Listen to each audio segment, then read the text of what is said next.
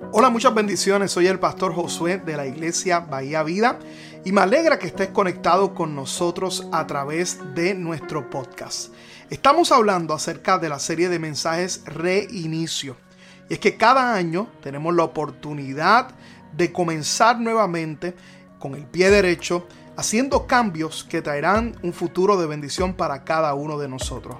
En cada uno de estos mensajes estamos compartiendo valores, principios espirituales y palabra de Dios que puede transformar tu vida y transformar tu año. Mantente conectado. En la semana pasada comenzamos una nueva serie de mensajes. ¿Alguien sabe cómo se llama la serie de mensajes? Ah, lo sé porque están leyéndolo en pantalla ahí, ¿verdad? No, ah, no está.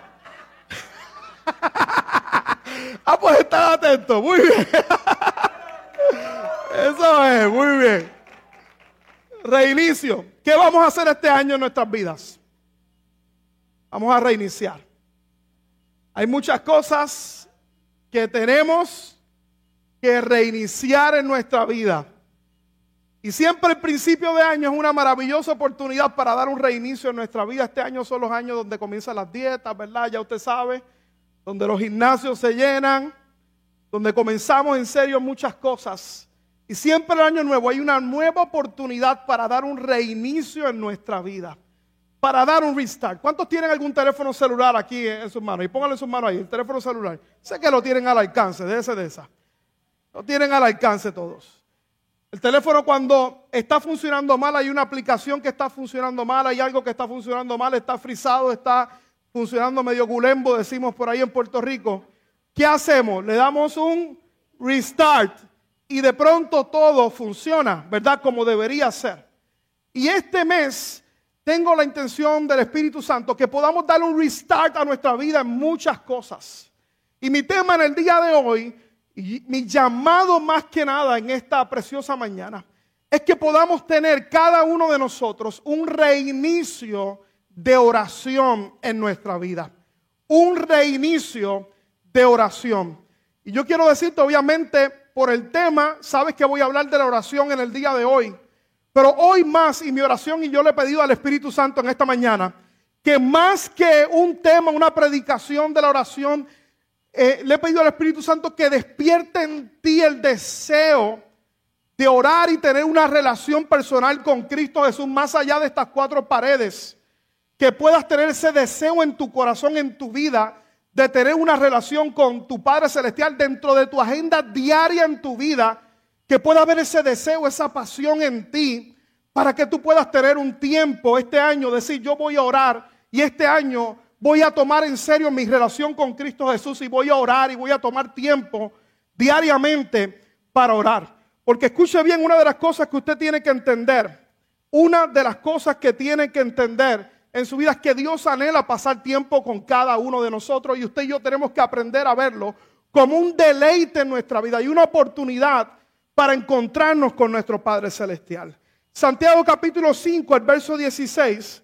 Me gusta este texto porque dice, confesaos vuestras ofensas unos a otros. Confesaos vuestras ofensas unos a otros. Pregunto, ¿dónde? Aquí me está hablando de comunidad, me está hablando, ¿verdad? Porque yo no puedo confesar la ofensa solo en mi casa, ¿verdad? Y, y ay, mirarme en el espejo, ah, tú hiciste esto, lo otro. No. Dice la Biblia, ¿verdad? Y aquí el apóstol Santiago está recalcando la importancia de congregarnos, ¿verdad? De tener una comunidad de fe, tener gente a nuestro alrededor. Dice, confesad vuestras ofensas unos a otros. Y dice, y orad unos por otros. ¿Para qué qué? Para que seamos sanados. Pero dice después, la oración eficaz del justo puede, puede poquito, ¿Cuánto puede la oración del justo? ¿Y quién es justo? Aquellos que hemos sido justificados por Cristo Jesús. Ese es el justo. Puede mucho. Me gusta la versión internacional porque en inglés dice, therefore, confess your sins to each other and pray for each other so that you may be healed. ¿Se vean? Esto es inglés.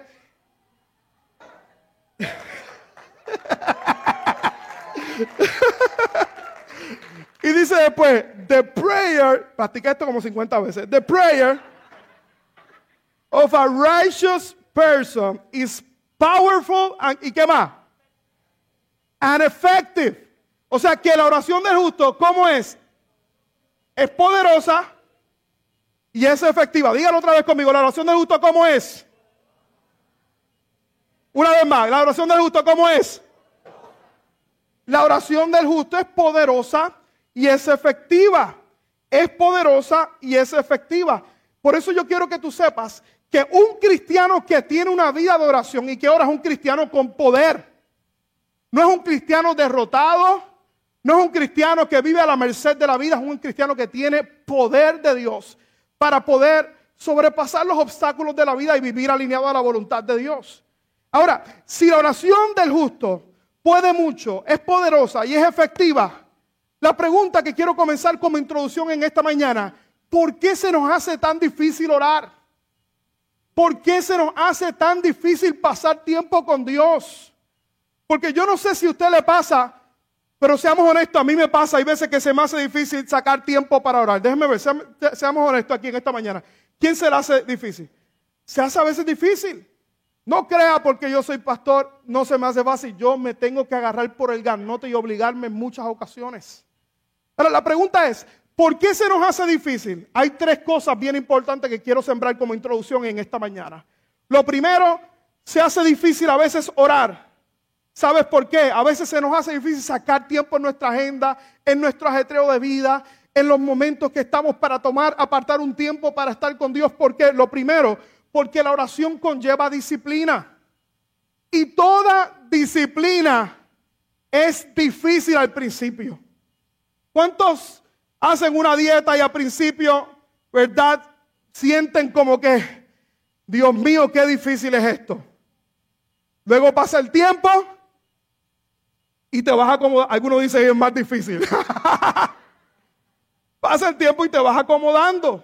Porque la disciplina es importante, pero la disciplina nos cuesta.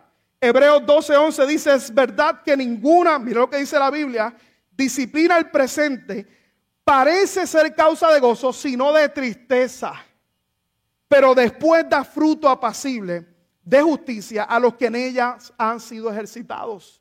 Hace falta disciplina, hace falta ser intencional, hace falta apartar un tiempo, hace falta bloquear un tiempo y decirle no a otras cosas para decirle sí a pasar tiempo con Dios. Y eso requiere disciplina, eso requiere esfuerzo. Por eso es que se nos hace difícil. La segunda razón por qué es difícil orar porque hay una lucha entre la carne y el espíritu y usted tiene que saberlo. Hay una lucha entre la carne y el espíritu. A la carne no le gusta orar. A la carne no le gusta venir a la iglesia. A la carne le gusta quedarse en la cama durmiendo. Pero gloria a Dios por los que ha reprendido el espíritu de Sabanás en esta mañana y que están aquí en este lugar. Porque la mente te dice, oye, yo tengo tantas cosas y el domingo es el único día que tengo. Y a veces caemos en esa trampa y no le damos a Dios lo primero. Y hay una lucha entre la carne y el espíritu y no nos gusta orar por eso. Gálatas capítulo 5, el verso 16 al 18. Dice, andad en el espíritu y no satisfagáis los deseos de la carne, porque el deseo de la carne es contra el espíritu y el espíritu es contra la carne y estos se oponen entre sí para no hacer lo que quieres hacer. Pero dice después, pero si sois guiados por el espíritu, no estáis bajo la ley. Así que hay una lucha por la carne y el espíritu. Pero también, porque a veces se nos hace difícil orar, porque vemos la oración muy legalista en nuestra vida. Porque a veces vemos como una tarea que cumplir en nuestra vida el hecho de que diariamente yo pueda apartar mi tiempo para estar con mi Padre Celestial. Y yo lo veo, muchas ocasiones se nos ha enseñado como un ritual, como una tarea que cumplir. Pero cuando usted entiende que pasar tiempo con nuestro Padre Celestial es más que una tarea que cumplir, debe ser un deleite, donde usted y yo hallamos una fuente de paz, de gozo, de satisfacción a nuestra vida. Ya deja de ser una obligación, una rutina, comienza a convertirse en un deleite para nosotros. Problemas que nos enseñaron es que es muy legalista. Cuando usted y yo tenemos que aprender a disfrutar nuestra relación con Dios y a pasar tiempo con Él, en relación con Él, donde hablamos, también escuchamos y pasamos tiempo con Él en adoración. Hay veces que lo que tenemos que hacer es prender una música de adoración. Busca YouTube el canal de Iglesia Bahía Vida y pon vida ahí y escucha vida worship. Y ahí yo le garantizo que si usted pasa tiempo va a poder descubrir un nuevo sentido en su relación con Dios. en adoración a Dios. Que mucha gente, yo meditaba en el día y él dice, no, pero es que cuando hay que orar hay que pagar un precio. ¿En serio hay que pagar un precio para pasar tiempo con Dios? ¿Debe ser un precio para nosotros o debe ser un deleite para cada uno de nosotros? Debemos aprender a hallar deleite en Dios. Porque la oración del justo es poderosa y es efectiva. Quiero leerles en esta mañana una historia de la Biblia para que en esta mañana viendo lo que ocurre en un escenario bien importante, usted y yo podamos descubrir lo que es el poder de la oración. Hechos capítulo 3, el verso 1. Hechos capítulo 3, el verso 1. Le pido que lo busque la Biblia o pueda leerlo en pantalla conmigo en el día de hoy. Hechos capítulo 3, el verso 1. Comienza diciendo, Pedro y Juan. Pedro y Juan, ¿quiénes eran? ¿Quiénes eran Pedro y Juan? eran discípulos del Señor. Y eran de los discípulos más cercanos del Señor. Eran gente que caminaron con Jesús. Y dice después, Pedro y Juan subían juntos al templo a la hora novena. Eso era aproximadamente la Biblia, las 3 de la tarde. La hora novena, la hora de qué? ¿Qué dice ahí? Si me lo ponen, lo pueden leer. Hechos capítulo 3, el verso 1. Si no busquen la Biblia. Hechos capítulo 3, el verso 1. Dice, cierta tarde, otra versión, Pedro y Juan fueron al templo para participar en el servicio de qué? De oración de las 3 de la tarde. ¿Ellos dónde estaban? Ayúdenme a predicar. ¿Dónde estaban? Estaban en el templo. ¿Y qué estaban haciendo en el templo? Estaban orando. Estaban con Jesús. Estaban con nuestro Padre Celestial. ¿Dónde estaban? Vamos, iglesia, ¿dónde estaban ellos? ¿Y qué estaban haciendo en el templo? Estaban orando. Esto es importante que usted pueda saberlo para que entiendan lo que viene ahora. Ellos estaban en el templo, pero más importante que estuvieran en el templo era que ellos estaban orando. Ellos tenían la oportunidad de estar ¿verdad? Separando un tiempo en oración con el Padre Celestial. Ellos subían al templo y ¿qué iban a hacer ellos? Ellos iban a orar. De hecho, como paréntesis en esta hora, ellos habían aprendido a caminar con Jesús, caminando con Jesús, habían aprendido la importancia de la oración. Y ellos no oraban una sola vez al día, ellos oraban tres veces al día. Ellos oraban a las nueve de la mañana, oraban a las tres de la tarde y oraban a la puesta del sol. Tres momentos del día ellos se paraban para estar con Jesús. Y lo hacían en el templo. Usted y yo sabemos que en el nuevo pacto, usted y yo, ¿verdad? No tenemos que ir a un templo para orar. Podemos hacerlo donde quiera que estemos e invoquemos el nombre de Jesús. La presencia de Dios se puede manifestar y tú puedes tener una relación con tu Padre Celestial. ¿Cuántos dan gracias a Dios por eso? Lo que significa que podemos tener una relación con nuestro Padre Celestial en todo momento y en todo lugar. Pero ellos lo hacían en el templo. Fueron al templo y fueron a orar. Estuvieron allí orando, estuvieron con Jesús en oración. Y miren lo que sucedió en ese contexto. Hechos capítulo 3, el verso 2 en adelante. Dice, y era traído un hombre cojo de nacimiento, a quien ponían cada día a la puerta del templo, que se llamaba la hermosa, como la pastora, para que pidiese limosna de los que entraban en el templo. Este, cuando vio a Pedro y a Juan que iban en el templo, estaban en el templo, ¿y qué estaban haciendo? ¿Qué estaban haciendo en el templo? Le, rogase, le rogaba que le diesen limosna. Pedro con Juan, fijando en él los ojos, les dijo, míranos. Entonces él les estuvo atento, esperando recibir de ellos algo.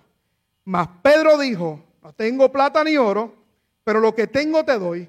En el nombre de Jesucristo de Nazaret, levántate y anda.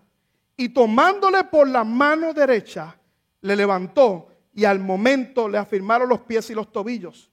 Y saltando se puso en pie y anduvo y entró con ellos en el templo, andando y saltando y alabando a Dios.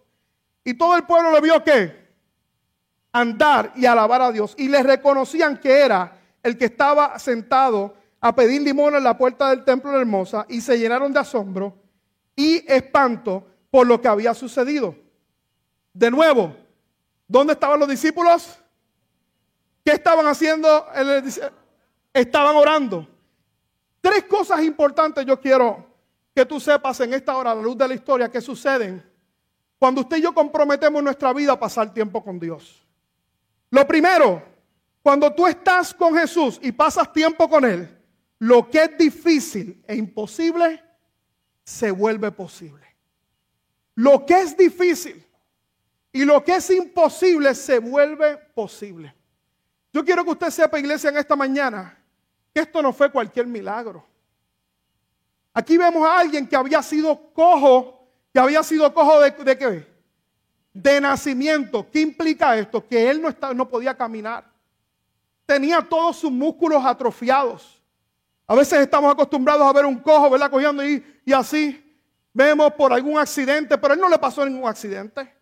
Él no tuvo un accidente en el trabajo, él no tuvo alguna circunstancia en el trabajo que le hicieran quedarse cojo y no poder caminar. Y alguna vez caminó. No, él nunca había caminado. Él tenía todos los músculos atrofiados, no tendía tendones, él no tenía los músculos de las piernas. Yo tuve la oportunidad, cuando mi abuelo fue a partir con el Señor, los últimos meses tuvimos la oportunidad de estar con él en el hospital. Yo iba diariamente allí. Y una de las cosas que yo veía, que él estando encamado, él comenzó a perder los músculos de sus piernas. Tú le mirabas las batatas, le mirabas las pantorrillas, le mirabas a su y eran inexistentes, no había músculo allí. ¿Por qué razón? Porque lo que no se usa se atrofia, se daña. Lo que no se usa se atrofia, por lo tanto no había vida él en sus piernas. Eso era lo que estaba ocurriendo aquí. Y ese era el escenario que estaba enfrentando Pedro y Juan cuando se encontraron en ese tiempo y producto de venir de un tiempo de oración, de saber y conocer la importancia de pasar tiempo con Dios, en ese escenario, escuche bien, lo que es imposible se vuelve posible y podemos ver milagros en nuestra vida. Porque cuando usted y yo nos comprometemos con Dios en pasar tiempo con Él, tengo noticias para ti. Lo que parece difícil, lo que parece imposible, se vuelve posible y Dios lo hace suceder a favor nuestro. Cuando usted y yo estamos en serio con Dios. Cuando usted y yo hacemos un compromiso de decirle, Señor, yo no quiero tener una experiencia solamente los domingos en la iglesia. Qué bonita la adoración, qué bonito el mensaje, qué bonito la palabra, qué bonito sentir la presencia de Dios. Uy, pastor, mira, se me pararon los pelos ahí en la iglesia. Ay, qué poderoso. Dios quiere que se te paren los pelos todos los días, que tú puedas tener una relación con Dios diariamente, porque un cristiano que ora es un cristiano que tiene poder y es un cristiano efectivo.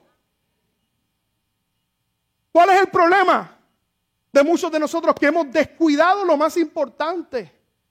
En nuestra vida entender lo que hizo Cristo en la cruz del Calvario, Él pagó el precio para que usted y yo podamos tener una relación con nuestro Padre Celestial. Lo primero que ocurre cuando usted y yo nos comprometemos con Dios y pasamos tiempo con Jesús, yo quiero que usted sepa que lo primero que ocurre es que lo que es imposible se vuelve posible. El cielo viene a la tierra cuando usted y yo oramos. Todo se vuelve posible.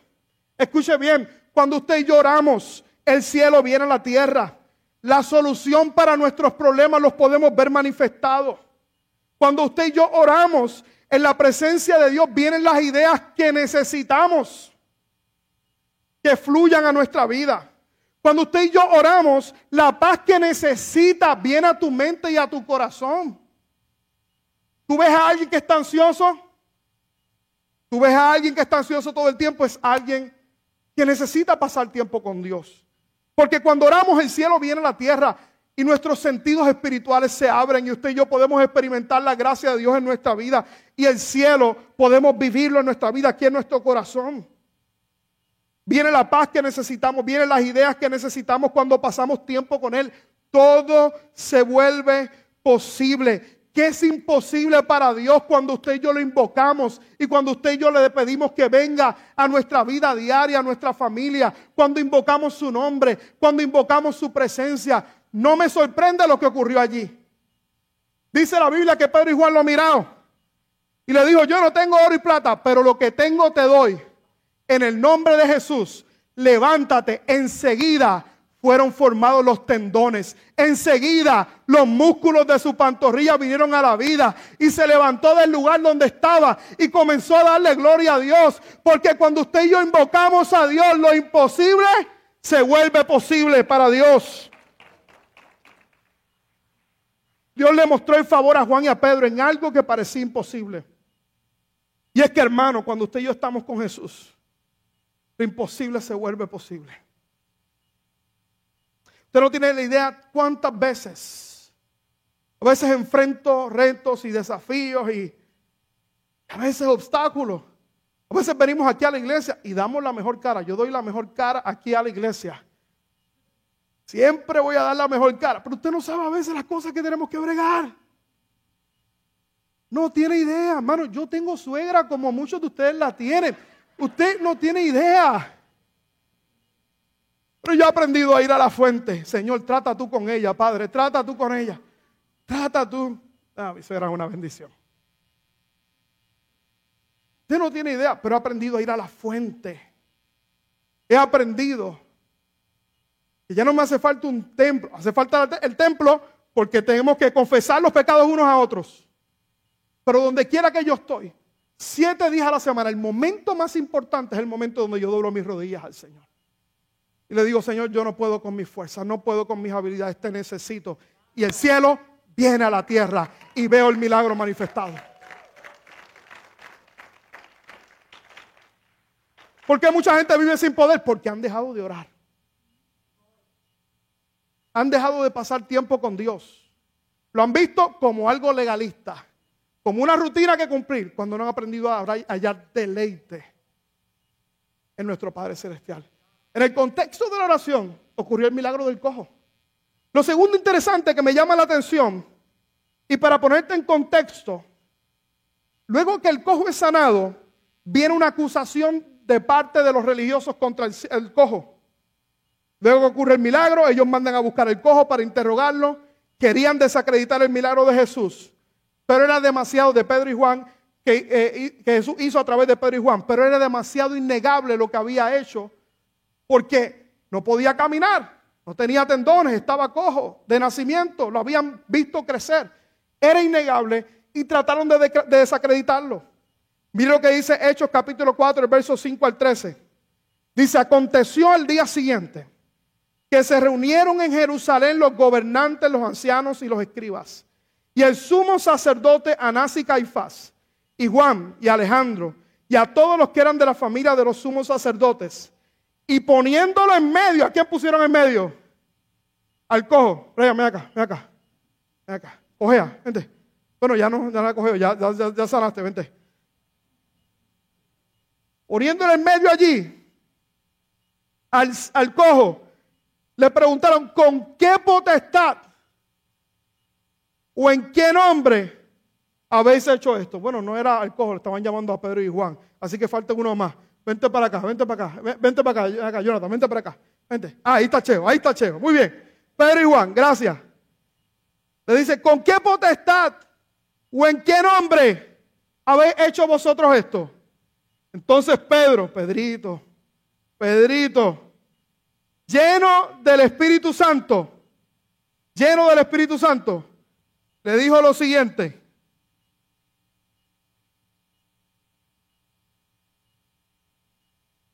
gobernantes del pueblo y ancianos de Israel, puestos que hoy se nos interrogará acerca del beneficio hecho a un hombre enfermo, de qué manera está este haya sido sanado. Sea notorio a todos vosotros y a todo el pueblo de Israel que el nombre de Jesucristo de Nazaret. ¿En el nombre de quién? ¿En el nombre de quién ocurren los milagros? ¿Que en el nombre de quién? Vamos, ¿en el nombre de quién ocurren los milagros? En el nombre de Mahoma. En el nombre de Elena White. De Joseph Smith. De Mita. ¿En el nombre de quién? De Jesucristo de Nazaret. ¿En, el, en qué nombre? En nombre de Jesucristo de Nazaret. ¿En qué, ¿A quién? Abajo, A quien vosotros crucificaste y a quien Dios resucitó de los muertos, por el que, por el que este hombre está en vuestra presencia sano. Este Jesús es la piedra reprobada por vosotros los edificadores, la cual ha venido a ser cabeza del ángulo, y en ningún otro hay salvación. Porque no hay otro nombre bajo el cielo dado a los hombres en que podamos ser salvos. Entonces viendo, entonces viendo el de Pedro y Juan, y sabiendo que eran hombres sin letra del vulgo, se maravillaban y, re- y reconocían que había estado con Jesús.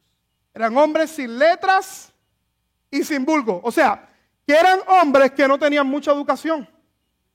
No tenían mucha educación. Eran hombres del montón. Pero ¿cuál era la diferencia de Pedro y Juan? Que oraban. Eran hombres que no tenían educación, pero tenían un poder sobrenatural que era respaldado por el don de los cielos, porque pasaban tiempo con Dios en oración. Y cuando oraban, el cielo veía la tierra. Un fuerte aplauso a ellos ahí en el día de hoy. El cielo vería la tierra. Eran gente que no tenían educación, no tenían letras y era del vulgo. En otras palabras, era de la raza judía. Y se maravillaban, y dice el último texto, se maravillaban, escucha bien, y le reconocían que habían estado con Jesús. Ponme en pantalla el último verso, por favor, el verso 13, Hechos 3:13. Dice, y le reconocían que habían estado con Jesús. Lo segundo que ocurre, iglesia, cuando usted y yo tenemos la oportunidad de diariamente hacer un compromiso con nuestro Padre Celestial y orar y estar con Jesús, ¿saben lo segundo que va a ocurrir? La gente se va a dar cuenta que hemos estado con Jesús. En otras palabras, se nos va a notar. Otros van a poder ver que hemos estado con Jesús. Dice la Biblia que miraron a Pedro y a Juan y lo primero que reconocieron, estos han estado con Jesús. Estos han pasado, no son muy educados. Veo ahí con una barba uno ahí, ¿verdad? Y el otro ahí, ¿verdad? Que tiene porte de cantante. El otro de pelotero. A lo mejor no tienen todas las calificaciones, pero oye, me doy cuenta que han estado con Jesús. Que han pasado tiempo con Él. Yo no sé cuántos han ido a un crucero en algún momento dado en su vida, un crucero. ¿Verdad? ¿Cuántos han ido un crucero? ¿Cuántos no han ido un crucero? Déjame ver su mano. Padre, yo oro en el nombre de Jesús para que algún día tengan esa experiencia. Ahora Yajaira se va de honeymoon para el crucero. Pero Yajaira, prepárate. Porque cuando vas al crucero, luego de venir al crucero, se nota que fuiste un crucero.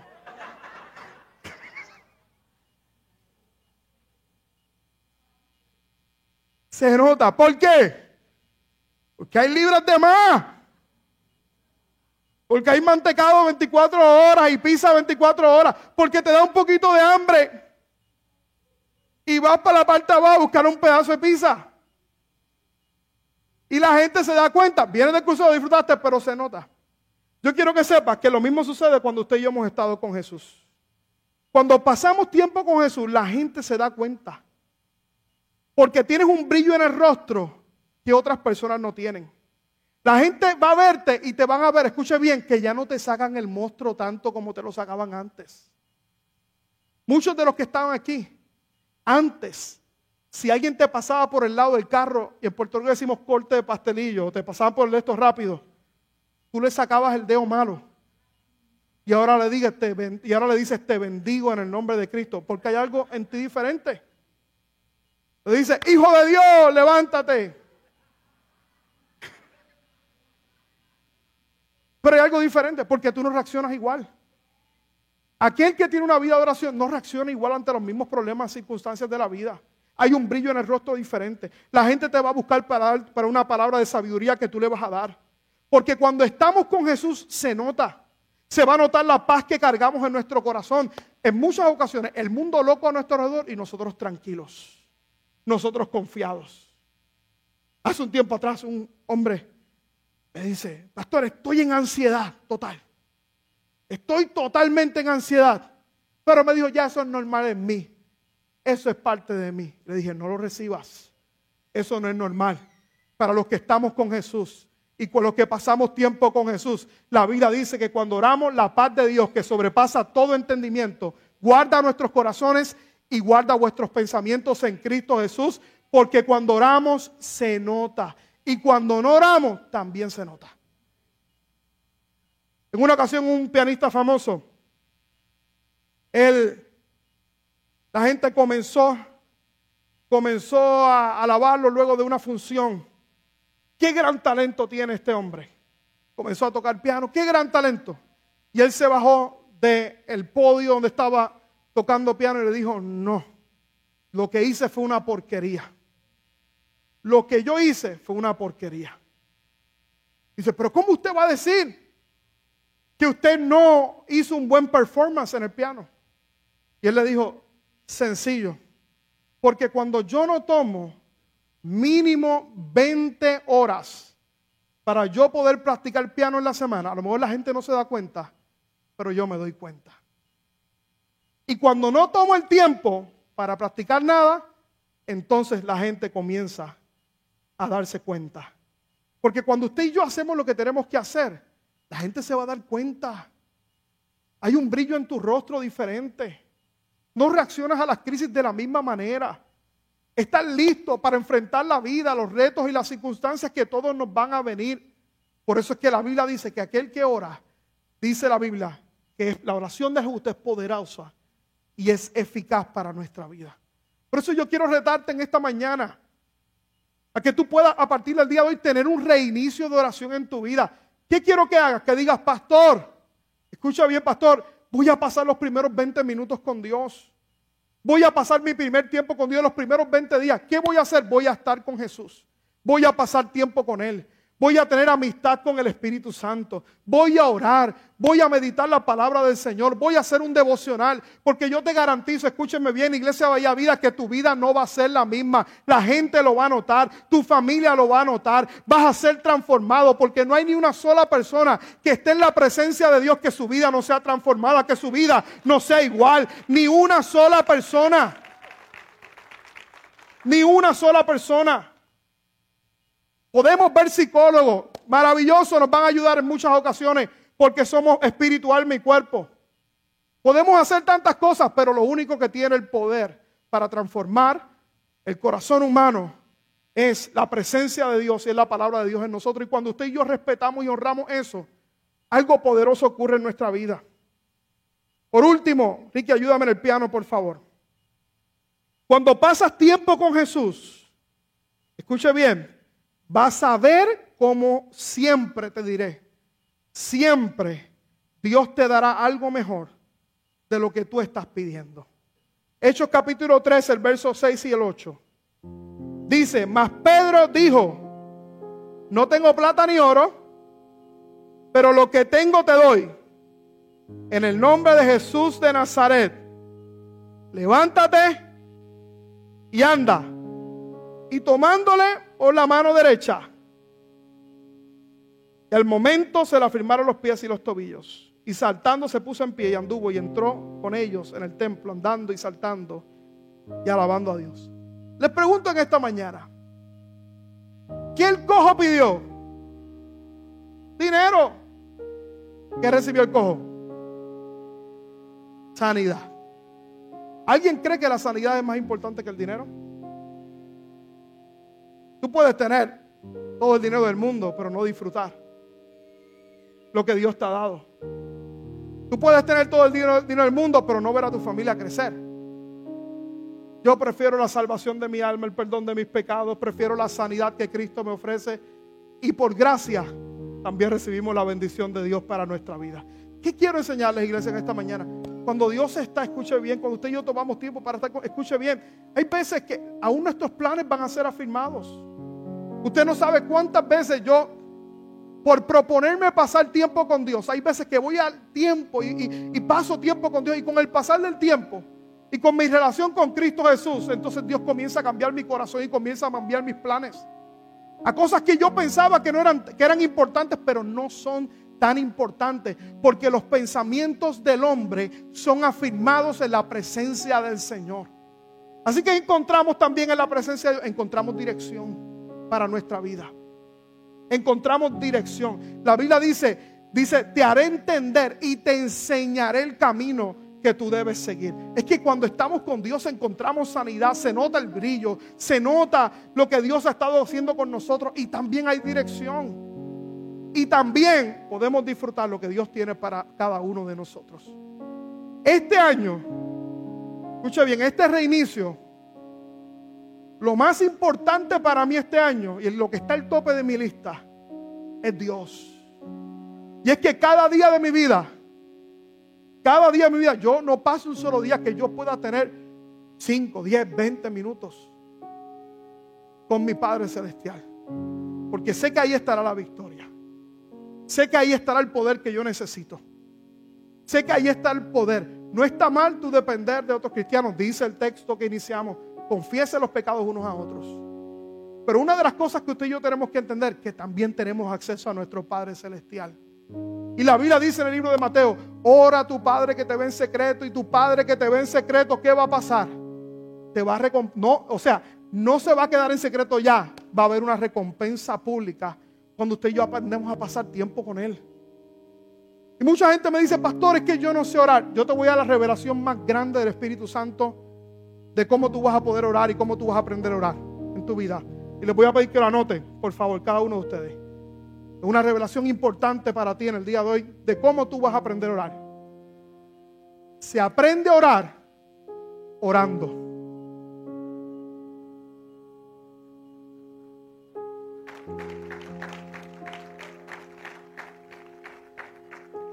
aprende a orar orando. Tan sencillo como eso. Yo te garantizo que si tú vas al, lugar secreto, el Espíritu Santo te va a ayudar. Y en la medida que tú pases tiempo con Dios, vas a hallar que es un deleite. El brillo va a venir. El gozo va a venir. La pasión va a venir. El amor por Dios va a venir. El amor por nuestra familia va a venir. Usted no sabe cuántas veces a veces estoy orando. Y el Señor me inquieta orar por mis hijas. Y voy al cuarto de ellas, ellas no lo saben y las veo babias ahí, ahí. Babias. voy allí, pongo mis manos sobre ella y comienzo a orar por ella. Comienzo a declarar palabras sobre ella y comienzo a decir, tú vas a ser bendecida. Dios tiene un propósito para tu vida. Te vas a casar con un hombre millonario. Y el hombre millonario va a pagar la boda. Tu papá, el padre no va a tener que pagarla. Va a ser el hombre millonario. Comienzo a hablar vida, salud, salvación, propósito. ¿Y sabes qué vamos a ver? ¿Y qué estoy esperando? Que eso suceda. Porque cuando nosotros oramos, el cielo viene a la tierra, hermano. El cielo viene a la tierra. Que este año de reinicio pidamos cada uno de nosotros, Señor, que tu reino, que el cielo venga a mi familia que el cielo venga a mi casa. Que el cielo venga a mi vida. ¿Sabe? Hablamos a veces de avivamientos. Y hablamos de avivamiento en el contexto de las iglesias. Pero ¿sabe dónde comienza un verdadero avivamiento? En nuestras familias. En nuestros hogares. En nuestras casas. Cuando Cristo es exaltado en el hogar. Cuando Cristo es exaltado y cuando eres el centro de nuestra vida. Yo te garantizo que Dios va a ser algo maravilloso y poderoso para aquellos que claman a Él. Cierro con este texto. Jeremías 33, el verso 3. Dice, clama a mí. Vamos, de alguien dígalo conmigo, clama a mí y yo te responderé. Y te enseñaré cosas grandes y ocultas que tú no conoces. Clamamos a Dios y ¿qué Dios va a hacer? Dios nos va a responder porque no hay una sola oración que no sea respondida. La única oración que Dios nos responde es aquella que no se hace. Cuando usted y yo oramos a Dios, los cielos se abren para nuestra vida. Yo oro, Iglesia Bahía Vida, para que Dios levante en ti un espíritu de oración este año 2023 como nunca antes en tu vida y en tu familia. ¿Cuántos lo creen conmigo este nuevo año? Decir, yo voy a pasar tiempo con Dios, yo voy a pasar tiempo con Dios. Y a lo mejor al principio será difícil. ¿Por qué? Porque conlleva disciplina. Pero cuando tú te disciplinas, vas a encontrar el deleite, vas a encontrar el gozo y Dios va a hacer algo poderoso. En el nombre de Jesús de Nazaret. Si tú lo quieres, dar un fuerte aplauso, Señor, y ponte de pie en esta mañana. Junto con eso, quiero lanzarte un reto, dos retos en esta mañana. Y les pido que lo anoten, por favor. Dos retos en esta mañana. El primer reto es que a partir del día de mañana tomemos la decisión de pasar los primeros 20 minutos con Dios. Nuestros primeros 20 minutos. ¿Quién puede hacer eso en su agenda? Déjeme ver su mano. Los primeros 20 minutos con Dios. ¿Quién puede levantarse 20 minutos antes? Los primeros 20 minutos se los vamos a dedicar a Dios. En primicia. En primicia. En oración. En adoración. ¿Por qué voy a orar? Ve ese lugar. Ve con el corazón abierto delante de Dios. Vas a pedirle, Señor, haz tu obra en mi vida. Eso es lo primero que tú vas a pedir. Comienza, sabes que comienza exaltando a Dios, Señor, te doy gracias por este nuevo día. Gracias por tu amor, gracias por tu, gracias por tu amor, gracias por tu fidelidad. Y después ora por ti, Señor.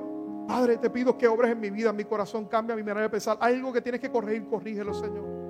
Comienza a orar por tu familia, comienza a orar por tu iglesia, comienza a orar por tu pastor y vas a encontrar que algo va a ocurrir. Dios va a tomar el ambiente en tu vida y Dios va a tomar control por tus necesidades. Ora por tus necesidades y verás cómo Dios ha de manifestarse en tu vida de manera especial. Los primeros 20 minutos en oración. El segundo reto que quiero lanzarte, del 16 al 22 de enero, 16 al 22 de enero, yo te voy a pedir que te unas a nosotros, a nuestra iglesia, en siete días de oración y ayuno. Siete días de oración y de ayuno.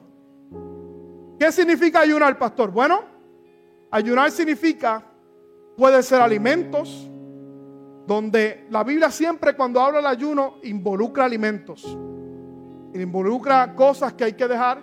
En la semana vamos a estar posteando más información en las redes sociales acerca de eso. Pero sobre todas las cosas, el ayuno, creo que el bíblico, el nuevo pacto, es que nosotros podamos consagrar nuestro tiempo a Dios. Que podamos dejar hábitos. Por ejemplo, mi tiempo de ayuno, yo no veo redes sociales. En mi tiempo de ayuno, las series de Netflix pueden esperar. ¿Por qué? Porque el objetivo es pasar más tiempo con Dios. El objetivo es tiempo, pasar más tiempo con Dios y pasar más tiempo en familia, conectados al Señor. Yo quiero preguntarles en esta mañana, ¿Cuántos están esperando algo poderoso en este año 2023? Déjeme ver su mano. ¿Cuántos están esperando año 2023? Pues quiero decirte algo. Si tú quieres ver cosas diferentes en tu vida, vas a tener que aprender a hacer cosas diferentes. Porque la definición de locura, alguien dijo, es hacer lo mismo y esperar un resultado diferente en tu vida. Si quieres ver cosas diferentes, haz cosas diferentes en tu vida. Siete días de ayuno y oración. Siete días donde no hay redes sociales, donde aquellos, ¿verdad? Que puedas separar ese tiempo. O tal vez las series de Netflix que te toma tanto tiempo a veces verla y quieres ver un capítulo tras otro, tras otro, tras otro, porque vas a tomar tiempo para leer, para orar, para estar más conectado con Dios. Yo te garantizo, Iglesia Vaya Vida, que los cielos se van a abrir a tu favor en el nombre de Jesús. Y la gente se va a dar cuenta que has estado con Jesús. Levanta tu manita al cielo, vamos a orar en esta preciosa mañana. Mira, hermano, yo tengo un clamor en mi corazón tengo un clamor y una pasión por Dios. Que yo le pido que Dios nos dé una pasión cada día más grande por Él. Que podamos ver nuestras familias transformadas por Dios. Que podamos ver nuestros hogares transformados por Dios. Yo le decía, Señor, ayer, yo decía, Señor, que la gente sea transformada por ti, Señor.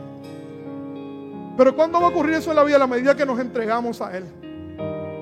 La medida que invitamos a Dios a la escena, le decimos, Señor, toma el control. He tratado con mis fuerzas, he tratado por mis habilidades. Yo estoy parado aquí en el día de hoy.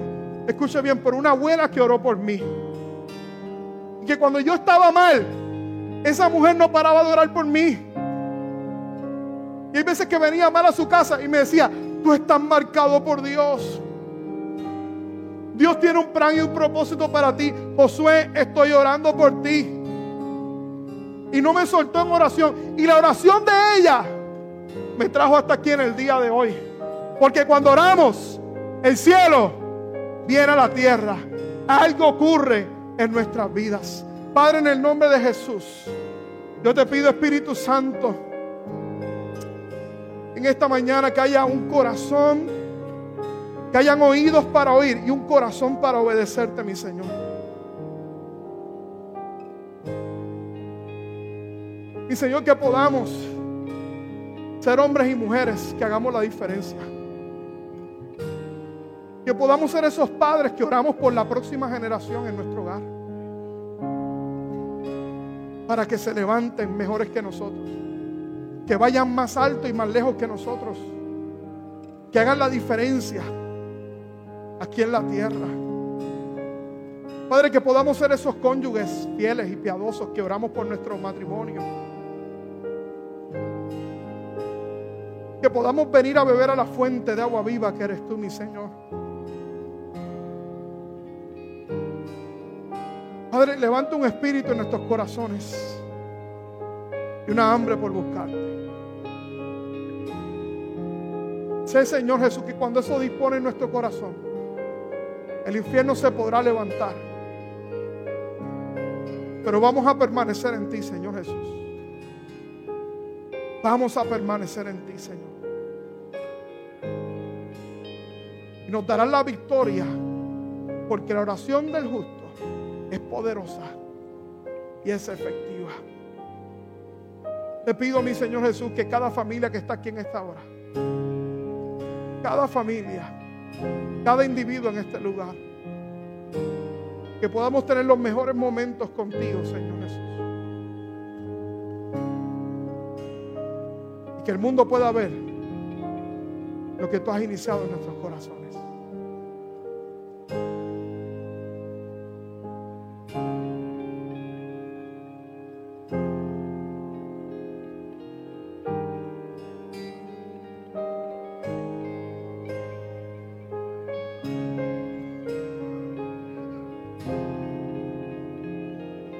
Sabes, ahí en la presencia de Dios, te va a mostrar cosas que tienes que cambiar.